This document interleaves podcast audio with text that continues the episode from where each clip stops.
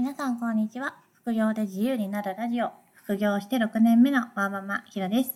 今日は本セドリで新品より高い価格の中古品が出品されているのは何で？というテーマでお話しします。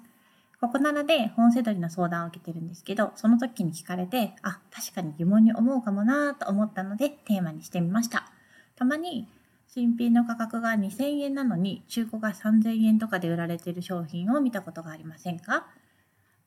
ほとんどの商品って中古価格の方が新品より下がってるはずなのですがたまに中古の方が高くなっている価格の出品もあります。そういう出品を見た時に高い3000円の中古の相場で仕入れ判断をしていいものかと迷うかもしれません。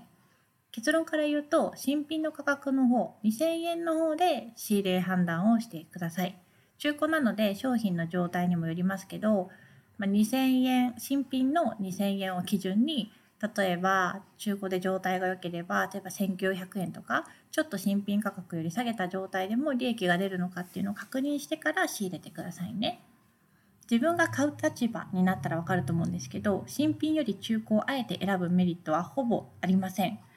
初版がいいとかそういうこだわりがある場合も、まあ、たまにあるんですけどそれはすごく珍しいケースです。だから新品の出品がある場合は、それよりも下げた価格で中古の相場を考えます。それではなんで新品価格を超えた中古の出品があるかというと、その出品をしている人たち、ストアは Amazon の新品の在庫切れを待っているっていう可能性が高いです。Amazon の商品ページを見ると、在庫の状態が書いてありますよね。在庫ありとか、在庫わずか、あと何点あるとか、一時的に在庫切れとか、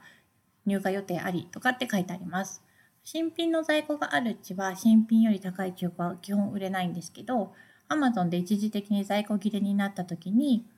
新品の出品がなくなったりあとは新品の出品はあるんだけど到着予定日がすごい時間がかかるっていう状態の時もあるんですね。そうすると高くても早く欲しいという人が高い中古を購入する場合があります。高い価格で中古の出品をしている人はこういう状態を待っている。その可能性が高いです。それは一つの戦略ではあるんですけどただ私はこの戦略はあんまりお勧めしません。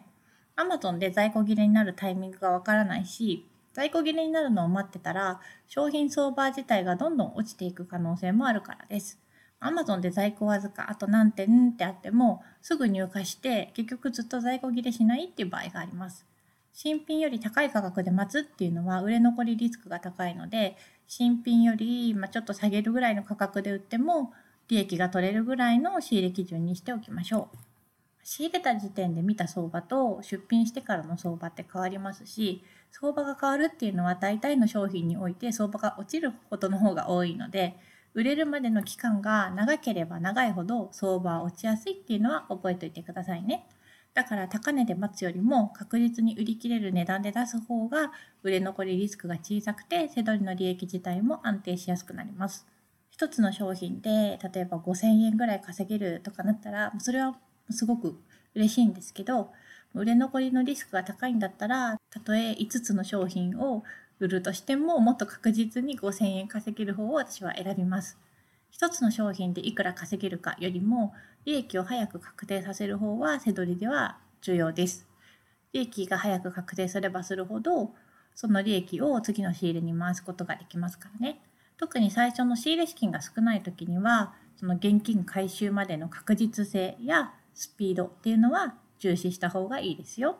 背取りにおいてキャッシュフローの健全性というんですけど現金が足りなくなることは一番避けなければいけない事態です。特に手持ちの資金が少ない人はキャッシュフローがちゃんと回っているか想定通りに売れて現金が回収できているかっていうのは注意深く見てくださいね。ブログでは本セドリのやり方や販売例を紹介しているので興味がある方はぜひご覧ください。それでは次回の配信でまたお会いしましょう。ひろでした。さよなら。